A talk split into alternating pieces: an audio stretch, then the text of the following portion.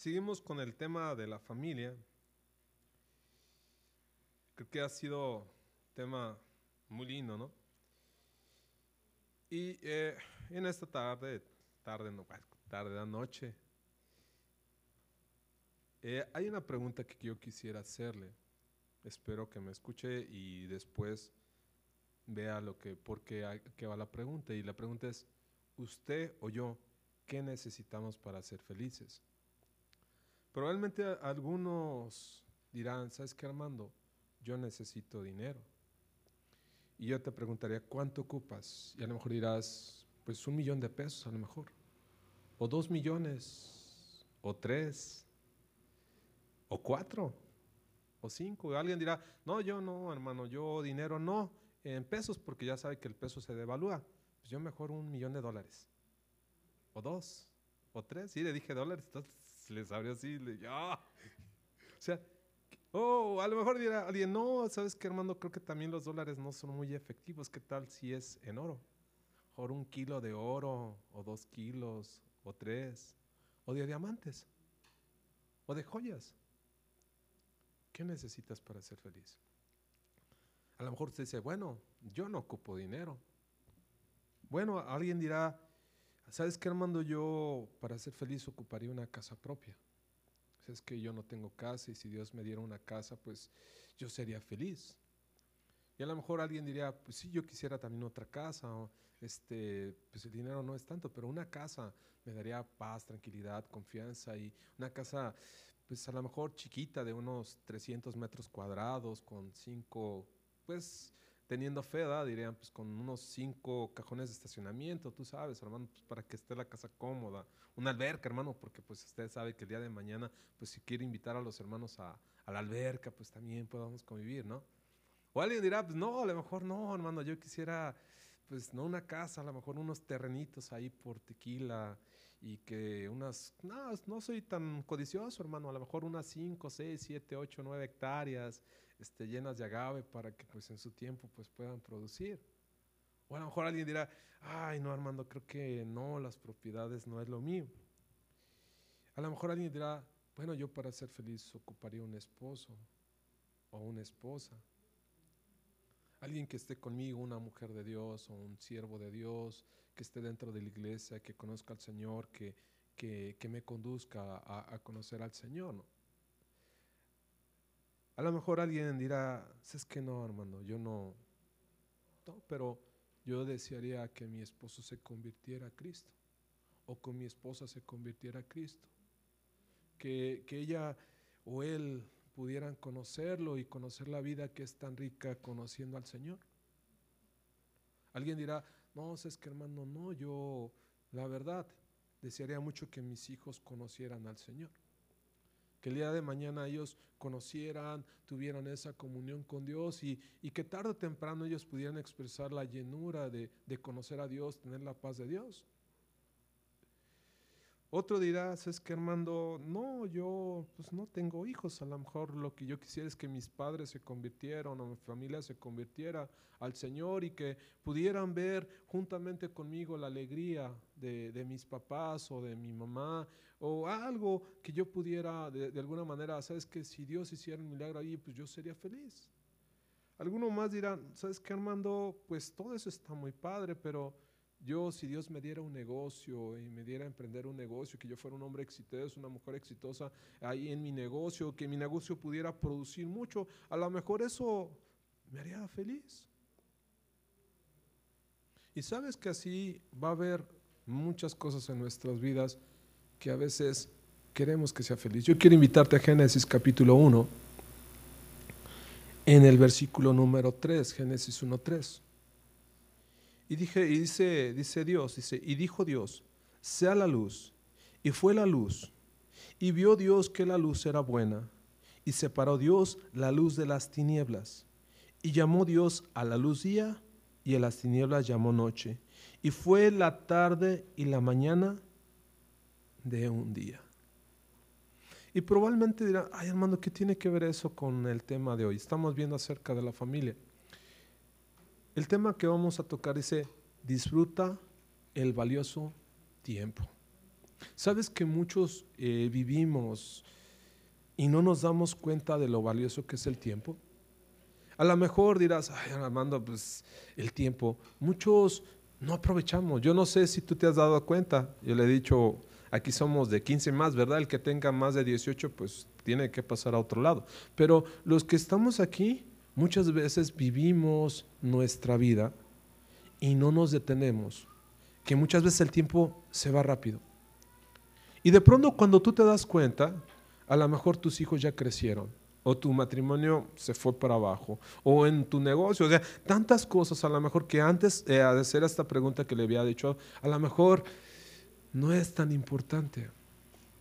¿Cuántas personas quisieran comprar 10 minutos para despedirse de la persona que tanto amaron, padre, madre, un hijo? O que haber dicho, no te vayas por ese camino porque sufrió un accidente. ¿Cuánta gente tendría o que podría dar todo, riquezas, dinero, casa, por 10 minutos? Sin embargo, el tiempo no se puede comprar. El tiempo es tan valioso que no nos damos cuenta de la riqueza tan hermosa que es el tiempo. Y muchas veces en la familia lo pasamos desapercibido, no sé, o sea, como no es algo que nos cuesta, ¿verdad? Entre comillas, o sea, no dices yo voy a comprar 10 minutos, 20 minutos, 30 minutos, nadie dice eso, ¿verdad? Porque la mayoría dice, eh, bueno, yo no sé usted, pero a veces decimos, y mañana voy a hacer esto, ¿sí o no? Y, mañana esto, y, empezamos a ocuparnos, a afanarnos de las cosas, ¿verdad?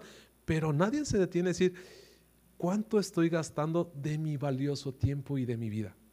¿No te has dado a pensar eso? De decir, ¿cuánto estoy gastando? O sea, ay, ¿por qué les digo esto? Hoy en día, pues, se dan cuenta de la situación que pasó en Amatitán y es una situación muy normal, ¿no? Dentro de la cabeza es lo más normal. El problema es que mucha gente no tuvo el tiempo a lo mejor para poder despedirse de esa persona. Hay gente que daría todo a veces, probablemente para decir, bueno, los que somos padres de familia, decir, yo diría todo, todo, por asegurar que el día de mañana mi hijo pueda tenerme o que no le pueda faltar nada. Tan importante que es el tiempo. Es tan importante que aún el hombre más rico o más rica o más poderoso no puede comprar. Fíjese lo que sucede con un hombre, dice la palabra es eh, en Lucas capítulo 19. Vamos a leerlo así rápido. Veamos lo que sucede. Yo le decía hace un momento, riquezas. Nadie pensamos en el tiempo. Lucas, perdón, Lucas capítulo 16. Ahora, ¿qué tiene que ver esto con lo que estamos checando con respecto a la familia? Si apreciáramos cada momento, cada instante de lo que tú estás viviendo, y no quiero ser a lo mejor duro, pero si lo disfrutaras con una plenitud. A veces dicen, ¿cuánto tienes que vivir? Un día. ¿Un día qué? A la vez. Así de sencillo. Pero si lo disfrutáramos, ¿sabes qué? Le sacarías el mayor provecho de tu vida. Pero veces no lo disfrutamos. Si estamos ya pensando en un montón de cosas, de problemas, de situaciones o de lo que está pasando, pero no lo disfrutamos. Y tiramos el tiempo y lo derrochamos. A lo mejor dicen, no, yo hermano, yo no. Pues está bien, a lo mejor tú no lo haces. Pero muchos de nosotros no nos damos cuenta que es solamente un instante. Y lo vimos a lo mejor peleando con la pareja. O no tenemos tiempo con los hijos. Y luego crecen y te das cuenta que ya crecieron. O se van de tu casa y ya te das cuenta que ya no están en tu casa. Y desaprovechamos el tiempo. Y el tiempo pasó y es vano completamente. Y estamos hablando de algo que tú vives, que yo vivo todos los días. A veces estamos esperando un milagro. Qué padre que venga un milagro. Pero a veces no disfrutamos lo que estamos viviendo en este momento, en esta situación y vivir. Sabes que yo quiero vivir lo máximo. Imagínense qué tremendo sería que Dios nos dijera, el día de mañana tú vas a morir. No, entonces a lo mejor empezaríamos a preparar para, para morir o para partir. Y a lo mejor empezamos a arreglar muchas cosas. Pero muchas veces no nos damos cuenta que solamente es momentáneo. Dios hablaba de una situación con el tiempo y quiero que checar. Fíjense lo que pasa entonces en, Lucas capítulo 16, en el versículo número 19. Dice, había un hombre rico. Ay, a ver si no me lo cobran. Así estaba, hermano. Yo cuando lo arreglé, que yo lo agarré, ya estaba así. Eh. Que estaba preparado. Dije, no, cuando llegue el hermano, hermano, así le cobramos. Dice la palabra de Dios en Lucas capítulo 16, en el versículo número 19, dice, había un hombre, ¿cómo? Rico, que se vestía de púrpura y de lino fino. Hombre rico, o sea, eso denotaba que él le gustaba que la gente lo viera. Yo tengo todo. Véanme como visto, porque cuando él habla de lino, está hablando que la, la tela más cara era el lino en los tiempos de Jesús. Y hace una mención que se vestía con el qué? Con el lino más que fino. Mucha riqueza. Dice más adelante. Y, dice, y hacía, dice, y hacía cada día banquetes. Dice, con esplendor, con, con esplendidez o esplendor. Había también un mendigo llamado Lázaro. Dije, me equivoqué. No es eso. Dice, dice, llamado Lázaro, que estaba echado a la puerta de aquel, lleno de llagas, y ansiaba saciarse de las migajas que caían de la mesa del rico. Y aún los perros venían y lambían las llagas. Aconteció que murió el mendigo y fue llevado por los ángeles al seno de Abraham. Y murió también el rico y fue sepultado. Y en el Hades dice, alzó sus ojos estando en tormento y vio de lejos a Abraham y a Lázaro en su seno. Entonces él, dando voz, o sea, dice, gritando, desesperado, esto dando voz estaba qué? Desesperado, estaba gritando. Dijo, Padre Abraham, ten misericordia de mí y envía a Lázaro para que moje la punta de su dedo en agua y refresque mi lengua, porque estoy atormentado en esta llama. Pero Abraham le dijo, hijo, acuérdate que recibiste tus bienes en tu vida. Y Lázaro también dice sus males, pero ahora este está consolado aquí y tú atormentado. Además dice de todo, dice, hay un gran, dice, una gran cima, dice, está puesta entre nosotros y vosotros. De manera que los que quisieran pasar de aquí a vosotros no pueden ni de allá, ni, de allá pasar para acá. Entonces le dijo, te ruego, pues, Padre, que le envíes a la casa de mi Padre, porque tengo cinco hermanos para que les testifique, a fin que no vengan ellos también a este lugar de tormento. Abraham le dijo, a Moisés y a los profetas tenéis, óiganlo. Eh, dice, él entonces dijo, no, padre Abraham, pero si alguno fuere de ellos de entre los muertos, se arrepentirán. Mas Abraham le dijo, si no oyeran, dice, a Moisés y a los profetas, tampoco, ¿qué dice? Se persuadirán, aunque alguno se le levantara de entre los muertos. Tiempo. Tiempo. ¿Qué estaba pidiendo? Tiempo, tiempo. Apareciera que no lo despilfarró, lo disfrutó. Sin embargo, estaba sufriendo. Yo cuando yo le digo a veces, yo dije eh, este tema de que ¿cómo, le, ¿cómo será? ¿Somos ricos? ¿Somos pobres? ¿O despilfarradores? Porque le digo, yo le pregunto, ¿cuánto le cuesta el tiempo? Dígame, ¿medio millón? ¿Un millón? ¿Una casa? ¿Un departamento? ¿Un carro? ¿Verdad que no? Sin embargo, tiene un costo, ¿verdad? Cada vez que nosotros estamos ahora sí, en este momento, estamos de alguna manera desperdiciando o aprovechando un tiempo de tu vida. Y qué hacemos? Este hombre se dio cuenta que no podía comprar a través del dinero, a través de la riqueza, más tiempo de vida. El tiempo es algo tan justo, mi hermanos. Es uno de los jueces que a veces no nos damos cuenta, pero tarde o temprano hay un tiempo determinado para cada uno de nosotros. Y aquí vemos un hombre lamentándose, gritando, exclamando. O sea, la prepotencia que probablemente pudo tener en vida, ahora en la noche, ahora que estaba en este lugar de tormento, se hacía notar también. Lo único que era en vida, prepotente, soberbio, orgulloso. Creía que el dinero podía comprar el tiempo. Qué tremendo. Pero ahora en este lugar de tormento ya no estaba siendo prepotente, sino estaba clamando, clamando, pidiendo misericordia. Yo te pregunto, y a lo mejor suena mi ideológico, ¿qué hemos hecho con el, valioso, con el valioso tiempo que Dios nos ha dado? A veces la gente dice, ay, ya, ya, ya, no, no hay problema, ya, ya pasó, ya pasó, no, no tiene que ver, ya sucedió. Yo te pregunto hoy en día y en esta noche, ¿tú sabes cuánto tiempo me queda o te queda de vida?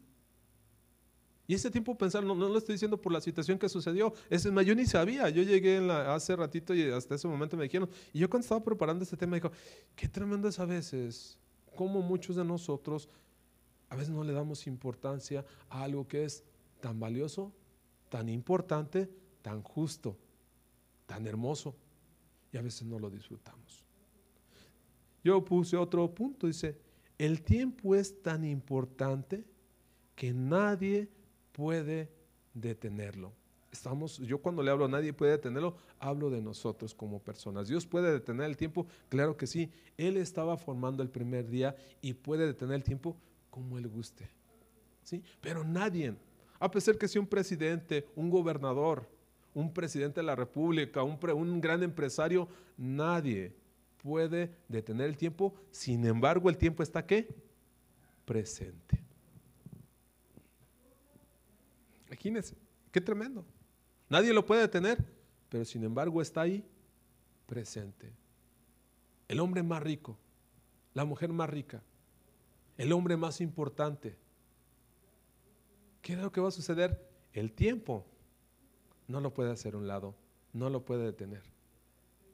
¿Por qué le digo esto? Porque mucha gente cree que el poder, el dinero, puede sobajar, humillar a todas las personas. Y decimos, pues sí, tiene cierta razón. En el, eh, eh, leíamos esto, ¿no? Con respecto a Lucas. ¿Qué es lo que hacía este hombre? Humillaba a un mendigo. Sin embargo, tarde o temprano, ¿qué? No pudo detener su destino. Como todos los que tenemos oración destino aquí en la tierra. Usted sabe que tarde o temprano, mi hermano, nos vamos a ver allá en el cielo, ¿verdad? Bueno, yo espero, ¿verdad? Esperemos que sí nos veamos, ¿verdad? Sería bien padre, ¿no? Esto es momentáneo, pero ahí es por la eternidad. Pero nadie tan poderoso en la tierra puede detener el tiempo. Fíjese lo que dice Lucas capítulo 13. Ahí mismo regrese solamente en la parte, aparte, bueno, unos versículos anteriores, en el versículo número 13. Dice, 12, ah, 13, perdón.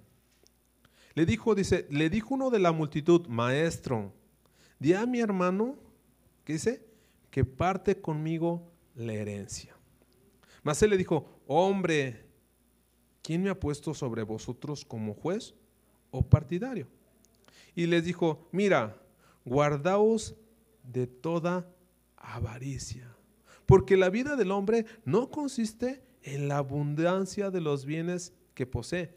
Nos damos cuenta que de alguna manera Cristo vuelve a repetir, ¿verdad? Ese hombre tenía muchos bienes y Cristo vuelve a repetirlo. Fíjese lo que dice el 16, dice, dice, también refirió una parábola diciendo, la heredad de un hombre rico había producido ¿Cuánto?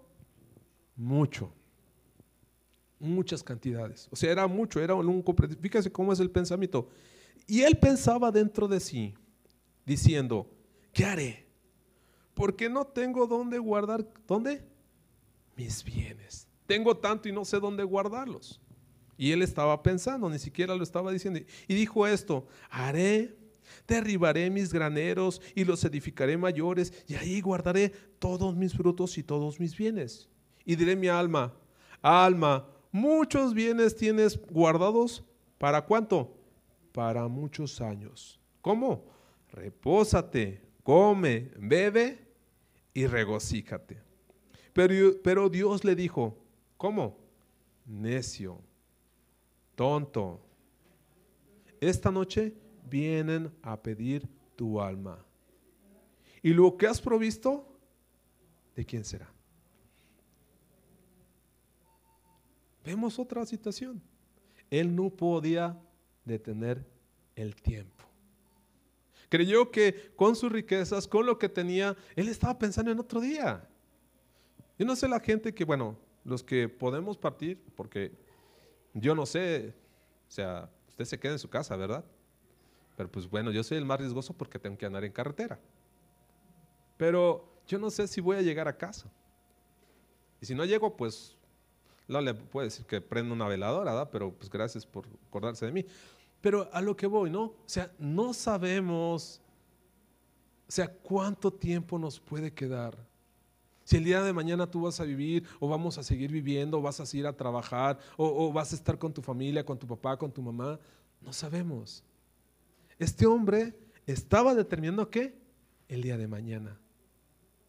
No estaba tomando en cuenta quién? A Dios, que es el Señor del tiempo.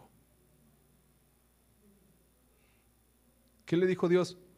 Eres muy necio. No tomas en cuenta a Dios. Tienes todo lo que tienes y no lo puedes disfrutar. ¿Por qué le digo esto? A veces queremos tener mucho para poder disfrutar con los demás. Si tengo esto, si tengo, yo le decía la primera pregunta, ¿qué necesitas para ser feliz? Ay, si tuviera una casa, bueno, y ya que la tengas, ¿qué vas a suceder? ¿Eres feliz? ¿Por qué no aprovechar? Ahorita lo que tengo con lo que estoy viviendo. Cada momento riéndote alegre por lo que está sucediendo. Sabes que a veces no aprendemos a disfrutar eso y vivimos una vida vacía. Ay, preocupándome por lo otro, por la otra. En vez de sabes que yo voy a disfrutar lo que tengo porque no sé qué vaya a pasar el día de mañana. Quiero disfrutar el momento, quiero disfrutar mi vida, quiero ser pleno en este momento, así de sencillo. No sé el día de mañana, no sé dentro de 15, 10 minutos, 20 minutos. No sé, pero quiero disfrutar lo que hoy quiero vivir con el Señor, no preocuparme por el día de mañana. Sabes que a veces, ay, nos preocupamos tonto, porque ve, lo que dice más adelante con respecto de Cristo no corrompe aquí, sigue con el tema. Pero a veces nos afanamos. ¿Y qué va a pasar? Yo recuerdo una de las cosas que eh, eh, yo tengo un hijo, usted, bueno, se lo he dicho notar. Y a veces cuando decía, ¿y qué va a pasar con mi hijo? ¿Y qué va a suceder? Y Dios me decía, ¿Y a ti qué? ¿A ti qué? Si a veces nos preocupamos y te estás preocupando por tu hijo, pero el día de mañana lo que Dios vaya a hacer con la vida de tu hijo, con la vida de tu esposo, con la vida de tus padres, yo te pregunto, ¿de quién depende? ¿De ti? ¿De mí? No, depende de Dios. Pero aprendemos a qué? A descansar en dónde? En Dios y vivir una plena en Cristo Jesús, así de sencillo. ¿Sabes qué? Gracias Señor por lo que tú vas a hacer. Gracias Señor, porque al final de cuentas, si tú me llevas, o se la lleva usted. Yo le pregunto, Dios va a sacar adelante lo que tengan que hacer con nuestros hijos, con tu papá, con tu mamá, con lo que tengamos. Este hombre pensaba y, no pensaba, él pensaba en sí mismo. ¿Sabes que muchas veces vivimos una vida tan egoísta? Solamente piensa en mí. Este hombre estaba pensando en sí mismo. ¿No tomó en cuenta a Dios? Haré llevaré. ¿Cuánta gente? A lo mejor hoy salió a, carretera, salió a su trabajo y voy a llegar y voy a hacer esto y, y, voy a llegar y esto y el otro. Y a lo mejor en el camino tuvo un accidente y ya no llegó a su casa. Yo recuerdo una de las cosas que fueron muy impresionantes en mi vida con respecto a esta situación. Eh, ahora, si los que somos 18 y más, se ha de acordar, bueno, en Guadalajara del 19 de abril el día de las explosiones, el 85 con el temblor. O sea, ¿cuánta gente ha muerto y a veces ella está pensando otro día a lo mejor. Y mañana voy con mi mamá, voy con mi papá o alguien que se accidente en el camino, que fue algo así y falleció. Planes. Dice la palabra de Dios que en el pensamiento del hombre están los planes y deseos. ¿Pero qué? En el pensamiento de Dios está la voluntad de hacerlos. Entonces, ¿quién maneja mi vida? Totalmente quién? Dios. ¿Por qué es tan importante entonces poner a Dios y no afanarme por las cosas que no tienen control? Yo te puedo decir, podemos controlar la vida, podemos controlar la muerte, no puedes controlar nada. Sí, es sencillo. Ay, Armando, entonces, ¿qué debo de hacer? Una cosa es que planeemos, eso es bien importante, ¿verdad? Eh, si se da cuenta hace un momento, estábamos planeando por, para lo del 19 de diciembre, ¿verdad? ¿Qué es? Es un plan, mi hermano.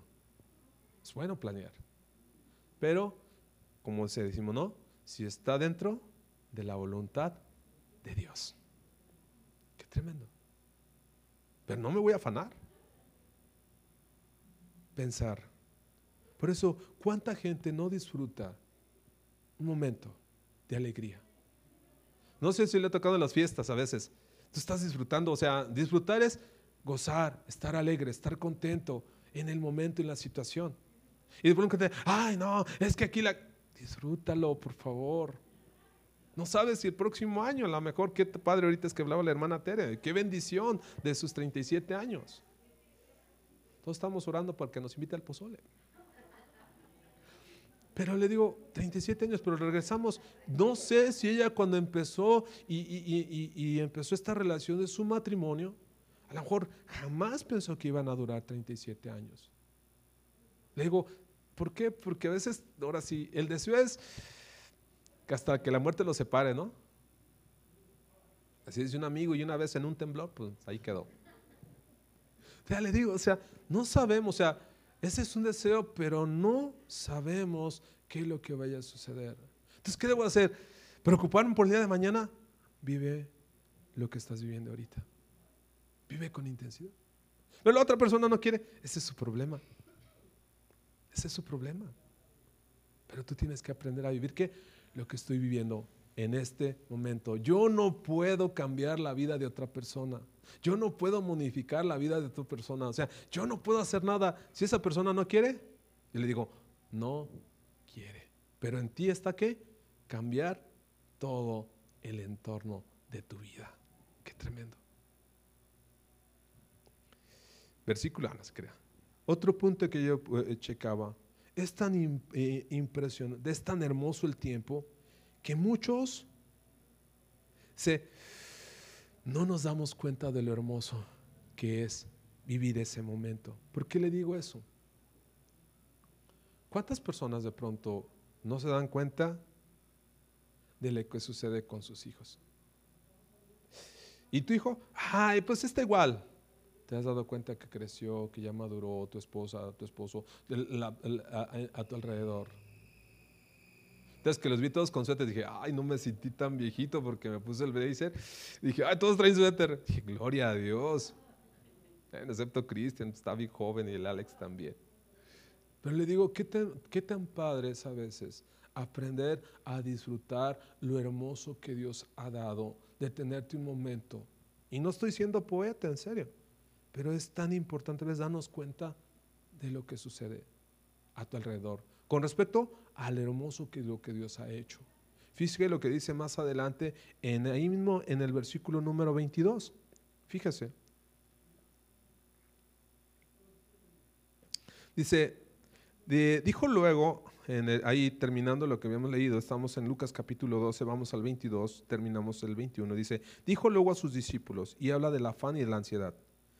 Por tanto yo les digo, ¿cómo? No se afanen ¿Por qué? Por vuestra vida, por lo que han de comer, ni por el cuerpo, ni tampoco qué, qué deben de vestir. Suena bien sencillo, ¿no? Ay, entonces no debo de trabajar. Él no está diciendo que no trabajes. Pero dice, ¿qué? No te afanes. Cuando yo estaba checando este tema, le recomiendo mucho que lea el libro de Eclesiastés, los 84 capítulos que tiene.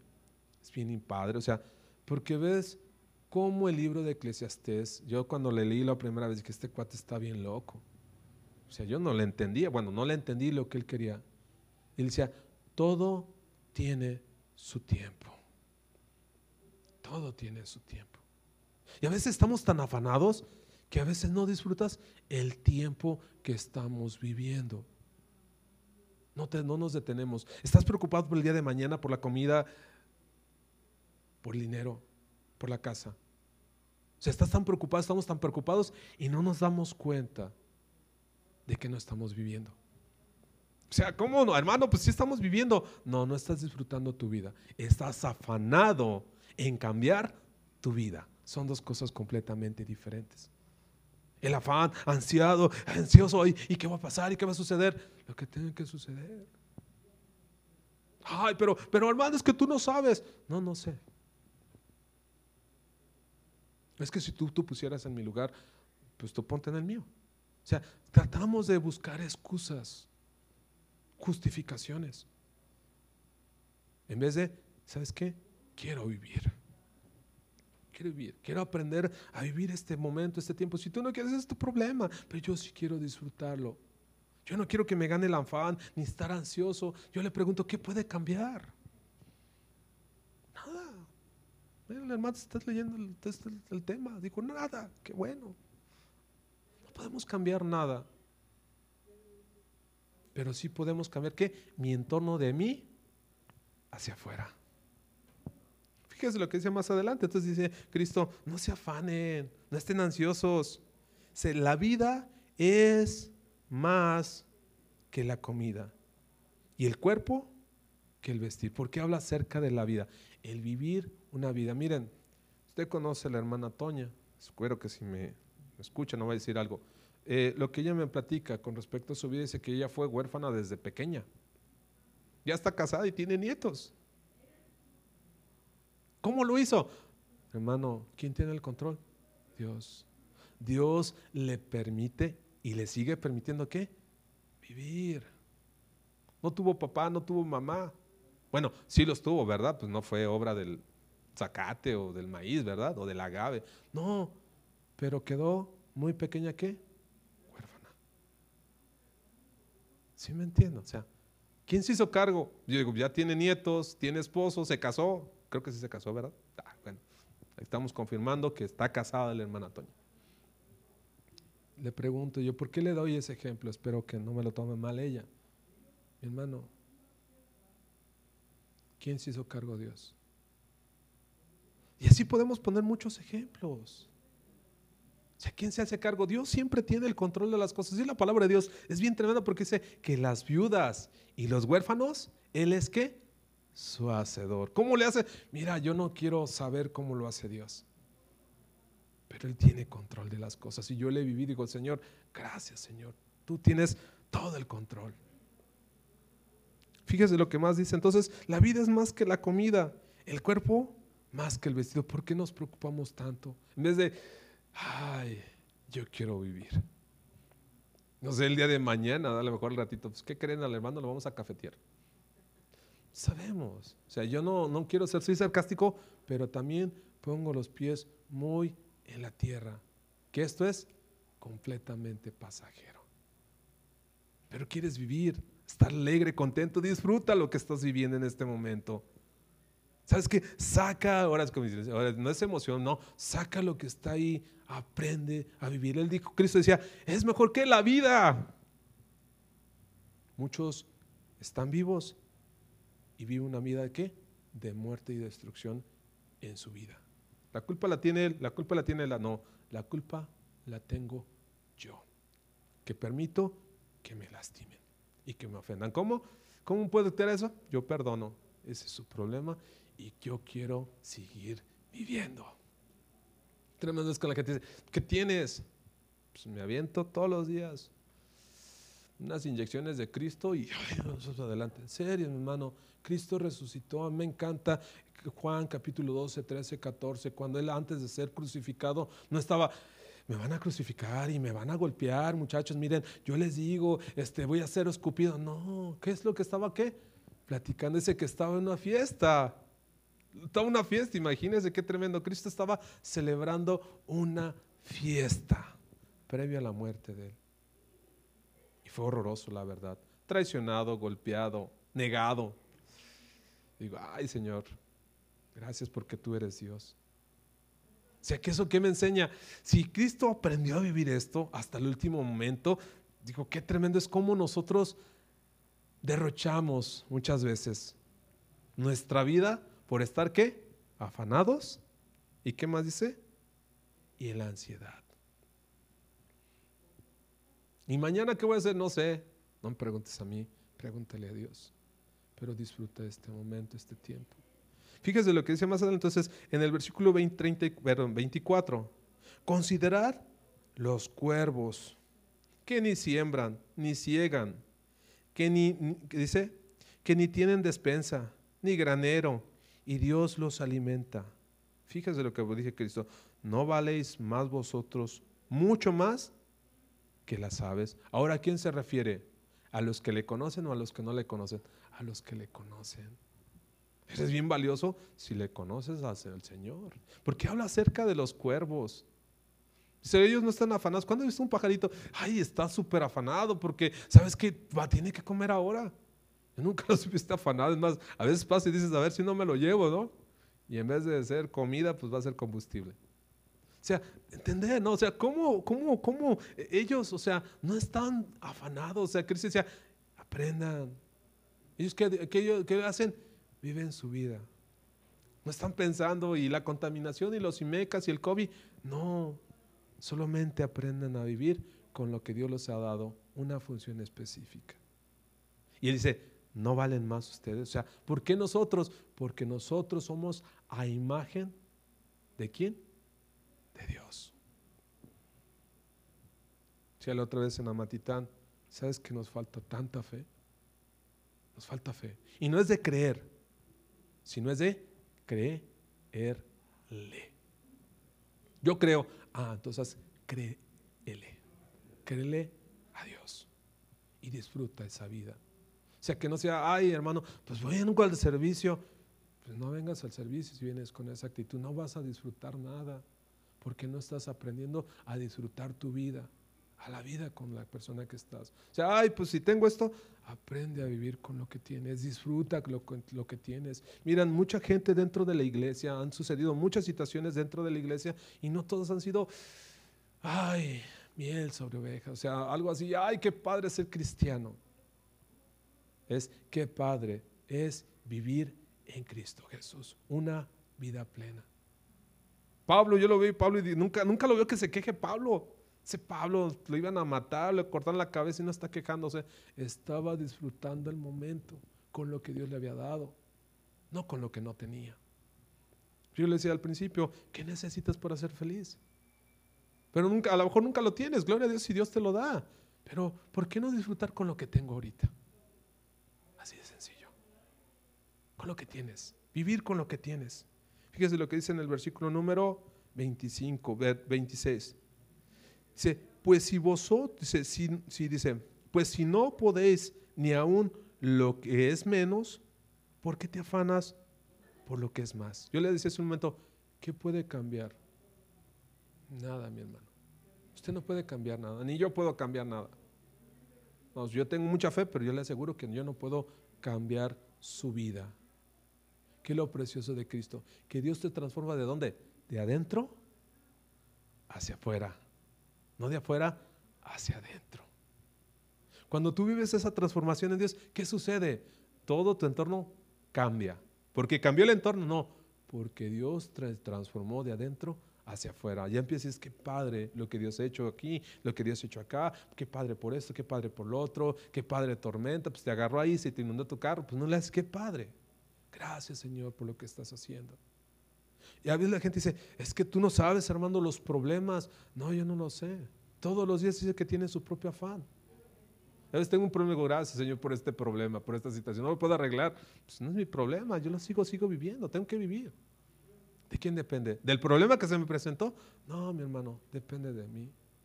¿Con qué actitud vives tu vida? ¿Con qué actitud cambias y transformas lo que estás viviendo? Ay, hermano. Dice más adelante, ¿dónde nos quedamos? 27. Fíjese, dice 27, considerar los lirios. ¿Por qué dice considerar? Sabes que muchos no apreciamos lo que Dios ha hecho y de pronto, ¿ya viste eso? Ay, sí. Ay, pues e, eso se ve donde quiera. ¿Sí? No estás viviendo. Creemos que todo el tiempo va a estar eso, ¿verdad? Mucha gente lo ve así. Ay, ¿qué tiene? No todo el tiempo va a estar, en serio. ¿Cuánta gente a veces no se duele? Ay, si hubiera disfrutado, ya no puede regresar hacia el pasado. Ni tampoco te puedes adelantar al futuro. Solo puedes vivir qué? El presente. El momento. ¿Te peleaste, te enojaste? Regresa, perdona, sigue adelante. Aprende a vivir. Aprender a vivir es tan lindo, tan hermoso, tan precioso y tan importante. ¿Por qué? Porque el tiempo pasado no se puede recuperar, ¿verdad? O recupera lo que ha perdido en tiempo. Fíjate entonces dice, considerar que los lirios, hermosea, checa, vívelo, huélelo. Yo me, en la casa de su servir tengo unos rosales y me encantan porque cuando las rosas abren, huelen riquísimo, ¿verdad? Nomás tenga cuidado con las abejas porque a veces le dan, ay caramba, anda una mosca por ahí. Pero es, ¿por qué le digo, ay, tengo que vivir con alguien más para apreciar la naturaleza de Dios? No, mi hermano. Vive lo que tú estás viviendo. Le decía a su hermano, ¿qué necesitas? No una esposa, mi hermano, un esposo, un dinero, todo, casa. Si no sabes vivir lo que Dios tiene en tu momento, lo que estás viviendo ahora, no vas a saber apreciar qué? Lo demás. Qué tremendo. Pero tengo, sí, este rico tenía todo y no tenía nada.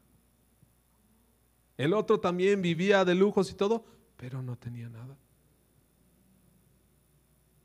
Vivir. Tan lindo que es vivir, ¿verdad?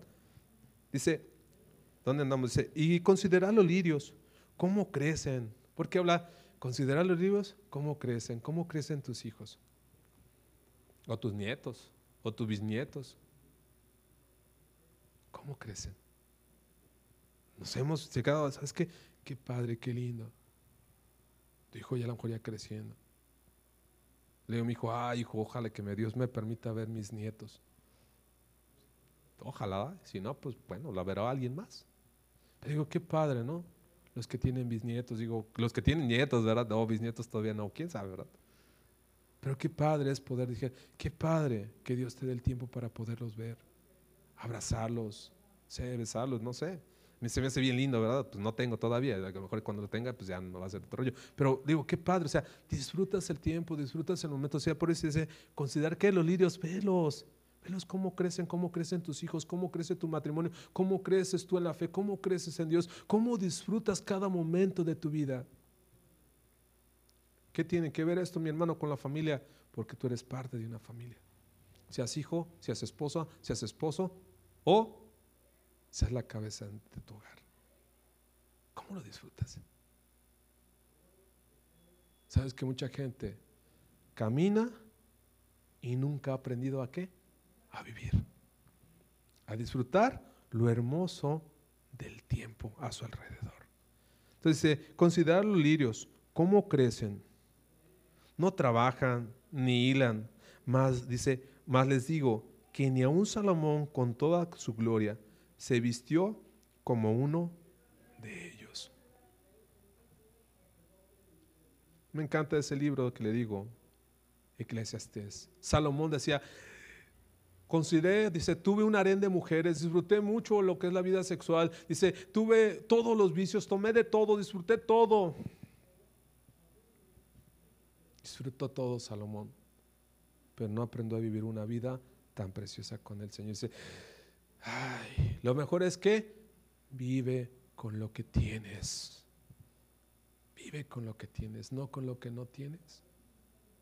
¿Sabes qué es tan hermoso? Es, ay, pues es lo que tengo. Eso me pongo. Gloria a Dios por lo que tú me has dado. Gracias, Señor. Porque es considerar el hombre más sabio dentro de la Biblia, ¿qué fue lo que sucedió? No aprendió a disfrutar y él mismo al final dice, solamente puede decir que tener una buena comunión con Dios y disfrutar con Dios se vive una vida plena. Él decía, hay un tiempo para todo. Puedes llorar, llora cuando tengas que llorar, enójate cuando te tengas que acabar, pero que se quede el tiempo y sigue viviendo tu vida. Versículo 28 dice, ¿dónde andamos? Dice, y si así dice, ¿viste Dios a la hierba que hoy está en el campo? Dios viste así como a la hierba que hoy está en el campo. ¿Qué no está diciendo? La hierba se va, tú también. Y Dios tiene cuidado de ella. ¿Qué hace la, la, hierba? No está preocupada, no está afanada. Hace el trayecto que tiene de vida y se va, ¿verdad? Que dice, considéralo. Tu tiempo y mi tiempo son qué? Completamente limitados. Tú decides cómo vives tu vida. Dice más adelante, dice, y mañana, dice, es echado al horno. Estamos en el 28. Dice, ¿cuándo más vosotros, hombres de poca fe? ¿Por qué nos dice hombres de poca fe? Afanados, turbados, necios. ¿Qué más? no aprendemos a disfrutar muchas veces el momento, mi hermanos. Estamos tan afanados, tan preocupados por el día de mañana, tan lo que va a suceder, lo que pues espérate, vívelo, disfrútalo. No sabemos el día de mañana qué va a suceder. Y lo que suceda, pues tiene que suceder. No podemos detener las cosas. Si, vas, si te das cuenta, qué tan importante. Y como yo les decía, qué tan hermoso es que el tiempo cuando lo sabes apreciar. El tiempo, como diría un dicho anteriormente, vale oro. Cuando estaban diciendo del valer oro, no que el oro físico, dice que tiene un precio incalculable, mi hermano. Tú puedes comprar todo, ¿verdad? Si tienes el dinero o las posibilidades, todo lo puedes comprar, ¿verdad? Lo único que no puedes comprar es que es el tiempo. El tiempo. Es tan lindo disfrutar. Digo, gracias Señor. Pero digo, yo no sé cuánto vayas a despilfarrar de tu vida o cuándo lo estés desechando. Y decir, ay Señor, yo solamente quiero vivir que este momento. Versículo 29. Dice, vosotros, pues no se preocupéis por lo que habéis de comer, ni por lo que habéis de beber, ni estéis ansiosos. Dice, con inquietud, dice, porque todas estas cosas, dice, buscan las gentes, ¿de dónde? Del mundo hombres de poca fe. Todo esto lo busca el mundo. ¿Cómo está el mundo afanado? Propiedades, casas, trabajo, cuánta gente, carros. O sea, la gente está afanada. Ay, yo quiero mejor esto, yo mejor el otro, yo quiero estos zapatos, yo quiero estos zapatos, yo quiero este vestido, ya, yo quiero esto, yo quiero esto, quiero que el otro. ¿Cuántas cosas compro en el buen fin? A ver, dígame, confiese. Ah, no se creo. ¿Nada? Pues yo que, ah, no se creo. O sea, ¿por qué le digo eso? O sea, la gente está afanada en los regalos, en lo que está viviendo. O sea, ya están pensando en otra vida, pero no viven. Se salen como el este hombre, ¿no? Dice que se vestía de lino fino. Entonces, quería que lo vieran, pero no disfrutaba su forma de vestir. No le podía decir a la flor, esa flor está disfrutando porque nació, porque tiene un color hermoso. Ella no está afanada, ella solamente ¿qué? vive. Muchos de nosotros no aprendemos a vivir una vida plena en Cristo Jesús. Conforme con lo que yo tengo, no con lo que no tengo. Viviendo con lo que Dios me ha dado, no con lo que no poseo. ¿Sí? Dice, entonces todas esas cosas las buscan los del mundo. Dice, vuestro Padre sabe, ¿qué dice? Que tienes necesidad de estas cosas. ¿Y qué más dice? Más buscad el reino de Dios y todas estas cosas serán qué? Añadidas. ¿Por qué busca primero el reino de Dios? ¿Por qué buscarlo? Porque cuando tú buscas el reino de Dios, se supone que tú vives una vida plena, tranquila con Dios. Cuando alguien no tiene problemas o conflictos con el gobierno, puede andar de un lado al otro, ¿verdad? ¿Se escuchó, bueno, en las noticias lo que sucedió ahí en Guadalajara, yo apenas lo escuché. Y acá hasta Matita ya se lo saben, ya hasta me dieron santo y seña. Dije, ah, caramba, yo que vivo allá ni cuánta me daba. ¿Qué le digo esto? Esas personas que hacen el mal se andan escondiendo de las autoridades, ¿verdad? Nadie dice, ah, yo hice esto, lo otro, véanme, aquí estoy, ¿verdad que no? Cuando nosotros estamos bien con Dios, dice Señor, yo no debo nada, yo estoy bien contigo. Entonces, ¿qué? Tú proveerás de lo que yo necesito. ¿Por qué me tengo que afanar? No, mi hermano. ¿Por qué se afana? Hermana Claudia está tan afanada y no ha crecido ni 15 centímetros. ¿Qué vamos a hacerle? O sea, a veces muchos de nosotros, cuando estábamos acerca de esto, es vivir lo que estamos viviendo, mi hermano. Cristo estaba diciendo en esta situación, por eso decía, qué tremendo es el tiempo. Y a veces no nos damos cuenta de lo importante que es. Y no nos damos cuenta de lo hermoso que tenemos a nuestro alrededor, de la riqueza, de todo lo que Dios ha provisto. Dios decía en Génesis, cuando hizo el día, dice que hizo eh, la luz y las tinieblas, y dijo que era qué? Bueno. Qué padres, gracias Señor por esto. Otro punto que puse, el tiempo es el mejor juez. ¿Por qué el tiempo es el mejor juez? Yo te pregunto, algunos de nosotros ya tenemos de alguna manera las cicatrices del tiempo, ¿verdad? Empieza una por aquí, sale hasta por acá, ¿verdad? O de este lado. Y luego dice, no se ría mi hermano porque se ve más arrugado. O sea, el tiempo no perdona, mi hermano. El tiempo es voraz. No hay ninguna persona que sea mala que no llegue su tiempo. Puedes ver al hombre más Yo, una de las cosas que no necesito decírtela, pero la gente que hace lo malo, su tiempo se acorta por lo general. Siempre. Fulanito tal tenía 13 años, lo agarraron por esta situación, lo mataron. No sé si he escuchado, es el pan nuestro de cada día. El tiempo es un buen juez. Nadie lo puede sobornar. Tú puedes sobornar el tiempo y decir, ay, a lo mejor si le compro cuatro ampolletas de Botox, el tiempo se va a detener. ¿Verdad que no? ¿Cómo puedes detener tú el tiempo? Iván, ese es un profeta poderoso, él detiene el tiempo, no se crea. Pero ¿por qué le digo esto? O sea, no hay cosas que son imposibles, inevitables. Y tarde o temprano, ¿qué? Sale a la luz. En Primera de Samuel, no lo busco, bueno, ahí en su casa, trate de buscarlo. Primera de Samuel, capítulo ¿Dónde andamos? No, segunda de Samuel o primera. Bueno, segunda de Samuel, capítulo 11, eh, en el eh, capítulo 11 y 12. Lo va a checar con respecto a la vida de David. David en estos dos capítulos, él tiene una relación extramarital con, con Betsabé. Y en el capítulo 12 va el profeta y le dice, fuiste tú. O sea, ¿qué estaba diciendo Dios? Le dio un tiempo para que se arrepintiera, para que arreglara las cosas. Pensó, ya, maté a fulanito de tal, nadie se dio cuenta y Dios estaba presente. No hay nadie, mi hermano, nadie puede sobornar al juez insobornable, que es Dios que hizo el tiempo. Nadie lo puede sobornar. Nadie tiene bastante dinero para decir con el juez del tiempo y decir, detente, no te des cuenta, qué tan importante es muchas veces aprender a caminar con este juez. Todo sale a la luz. ¿En, cuándo? En su tiempo. ¿Cómo puedes vivir o cómo quieres vivir? El tiempo es una máquina completamente voraz. Suena muy, muy ridículo cuando cruzamos las vías del tren, nadie dice, yo aquí lo detengo, ¿verdad? Yo no he visto a nadie que sea tan poderoso, alguien que, hace, que ha querido escurrir, pero nadie puede detener esas máquinas, ¿verdad? No, yo no me las he visto y digo, no, pues mejor me voy. nadie se detiene, o sea, nadie dice, no, yo sí, pues pon tu camioneta lo que tú traigas, ¿no? Cuando llegue esa locomotora y golpee tu automóvil, ¿qué es lo que va a hacer?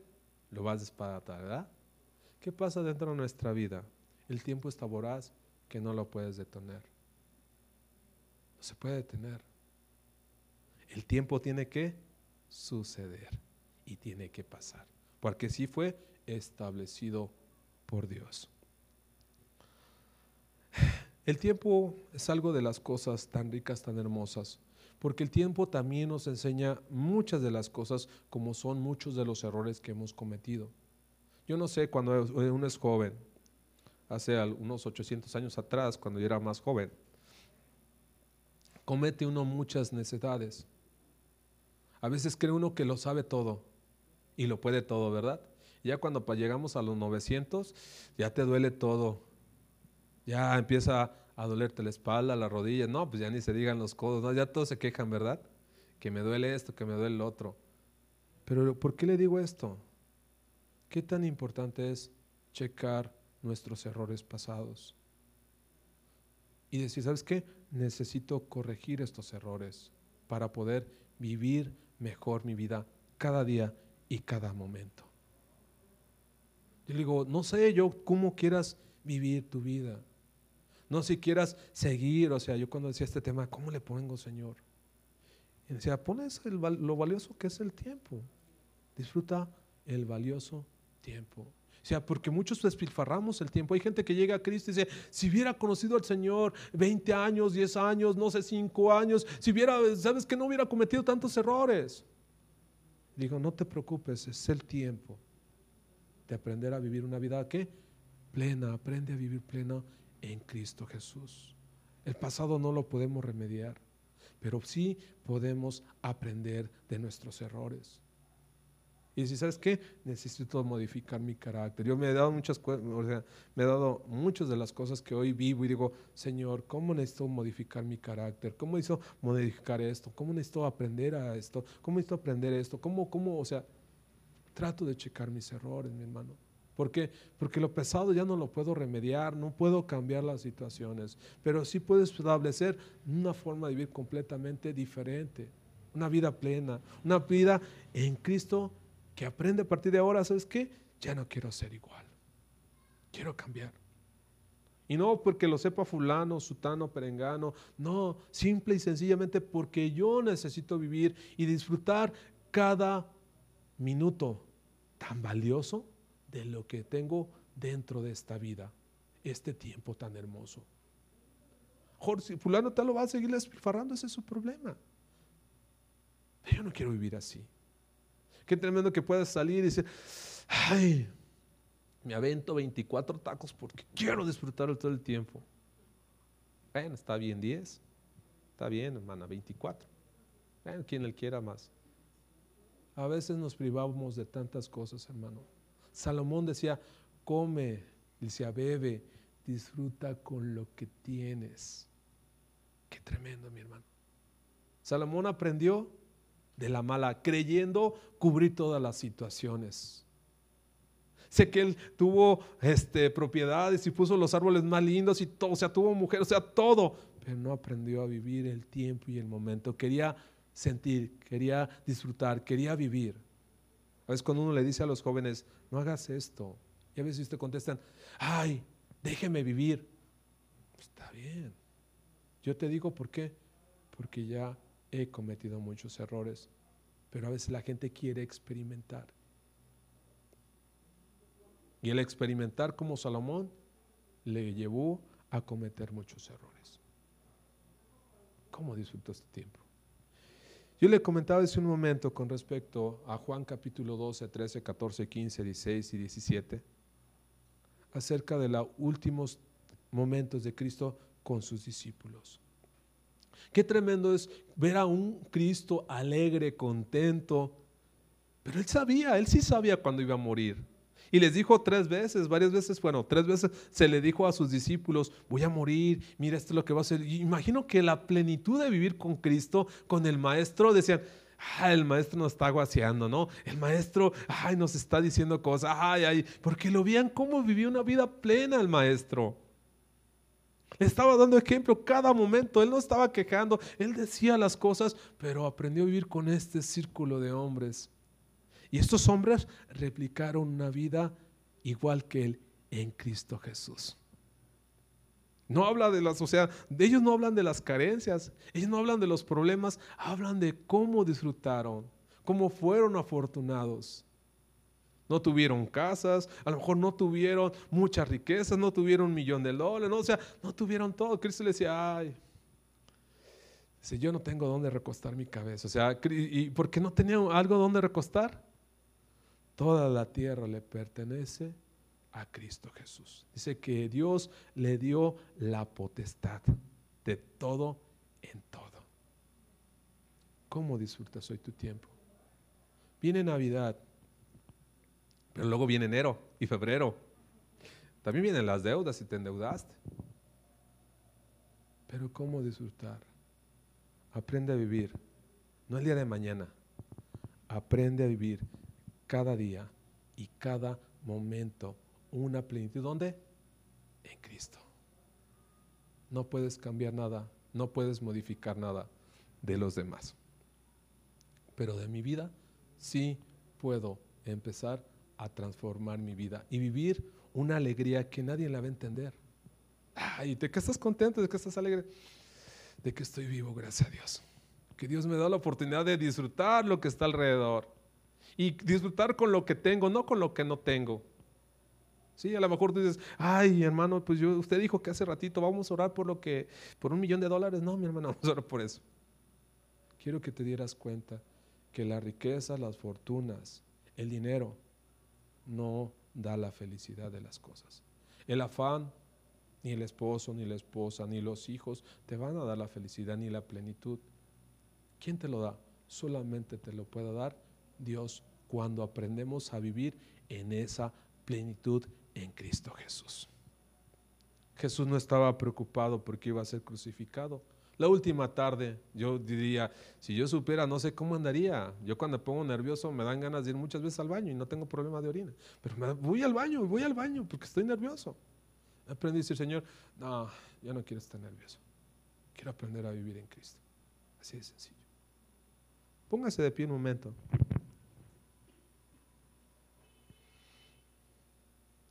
Póngase de pie.